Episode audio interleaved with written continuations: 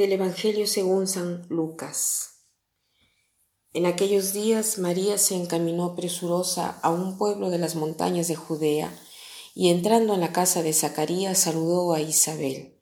En cuanto ésta oyó el saludo de María, la criatura saltó en su seno. Entonces Isabel quedó llena del Espíritu Santo y levantando la voz exclamó, Bendita tú entre las mujeres y bendito el fruto de tu vientre. ¿Quién soy yo para que la madre de mi Señor venga a verme? Apenas oyó, llegó tu saludo a mis oídos, el niño saltó de gozo en mi seno. Dichosa tú que has creído, porque se cumplirá cuanto te fue anunciado de parte del Señor. Entonces dijo María, Mi alma glorifica al Señor, y mi espíritu se llena de júbilo en Dios mi Salvador, porque puso sus ojos en la humildad de su esclava. Desde ahora me llamarán dichosa todas las generaciones, porque ha hecho en mí grandes cosas el que todo lo puede. Santo es su nombre, y su misericordia llega de generación en generación a los que lo temen. Ha hecho sentir el poder de su brazo, dispersó a los de corazón altanero, destronó a los potentados y exaltó a los humildes. A los hambrientos los colmó de bienes y a los ricos los despidió sin nada. Acordándose de su misericordia, vino en ayuda de Israel su siervo, como lo había prometido a nuestros padres, a Abraham y a su descendencia para siempre. María permaneció con Isabel unos tres meses y luego regresó a su casa. Hoy es la fiesta de la visitación. Eh, María visita a su prima Isabel. Sabemos que después de haber recibido el anuncio del ángel, viene a saber por él que su prima Isabel estaba encinta. Entonces va, ¿no? hace un viaje bastante largo, considerando cómo se hacían estos viajes en, aquel, en aquellas épocas, en aquellos tiempos, ¿no? Y es interesante porque si em, ustedes saben que eh, estos cambios de saludos entre María y Isabel, ¿no? Isabel que reconoce inmediatamente a María como madre del Señor y, y, se originan estos intercambios, ¿no? De, de los bebés en el vientre. Juan reconoce al Hijo de María y exulta en el vientre de su madre. Esta es una prueba de que la vida humana está ya en el vientre de la madre. Esto nos da a entender que la vida inicia desde el momento de la concepción y no después. Pero aparte de este particular, este pasaje es muy interesante porque no solo hay una unión con el Antiguo Testamento, sino que ella repite más de una vez bendita, bendito el fruto de tu vientre, bendita tú, ¿no? O sea, María está bajo una bendición, ¿no?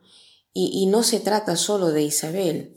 Isabel da la voz por cuanto eh, que ella está llena del Espíritu Santo y es una bendición que nace de la generosidad del amor de Dios, pero también eh, al hecho de que ha creído en esta bendición, ha creído lo que el ángel le había dicho por, eh, y por esto esta bendición la hace feliz, la hace bendita, la hace gozosa.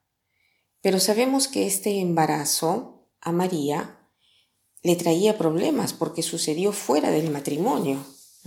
Entonces la felicidad de María no se trata de los hechos externos, sino de lo que el Señor ha obrado en ella.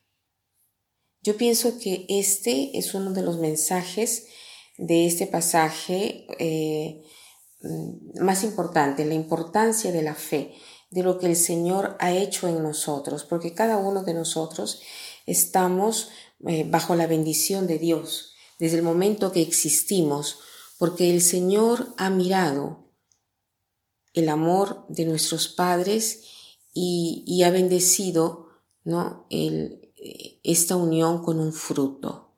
Entonces toda nuestra vida está eh, bajo esta bendición, ¿no? ¿Cómo hacemos entonces para, para gozar desde el momento en el cual creemos en esta bendición? Desde el momento que nos damos cuenta de que no dudamos de esta bendición, porque los eventos de la vida tratan tantísimas veces de decirnos el contrario, ¿no? Las palabras de María magnifican al Señor. No es que María hace grande a Dios, porque eso es lo que significa eh, magnificar, o sea, hacer grande, la grandeza, por, eh, porque eso, em, este magnificar, ¿no? Eh, es para María como, como una lupa, o sea, hace más visible la obra de Dios a través de su vida, a través de su fe. La obra de Dios ya existe, se cumple en ella, desde el momento que la hace visible a través de su fe. Por eso es feliz a pesar de las dificultades de su vida. ¿no? Esta es la enseñanza para nosotros. Pedir a María, visto que es la fiesta de la visitación, eh, pedirle la fe, el creer en la bendición que tenemos de Dios y la capacidad de ver la obra de Dios en nuestra vida. El hecho de agradecer por todas las cosas buenas que tenemos. Aquí María comienza a nombrar una serie de cosas que Dios le había hecho. En realidad la cita como si fuera al pasado. Estas son obras que Dios cumple con la venida de Jesús. Jesús todavía está en el vientre de María.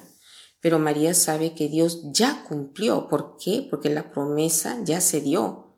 ¿no? Él lo había prometido. Entonces es un anticipar la gloria que Dios manifestará a través de Jesús. Y la misma cosa es para nosotros, porque tantas veces nosotros decimos eh, ante algo que nos sucede, ah, pero esta vez eh, parece que me ha ido bien, ¿no?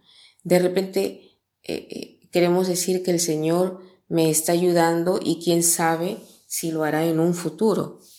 En cambio, nuestro comportamiento debe ser, debe hacer visible la grandeza de Dios, porque Él ya obró y continúa obrando y continuará a obrar. Que pasen un buen día.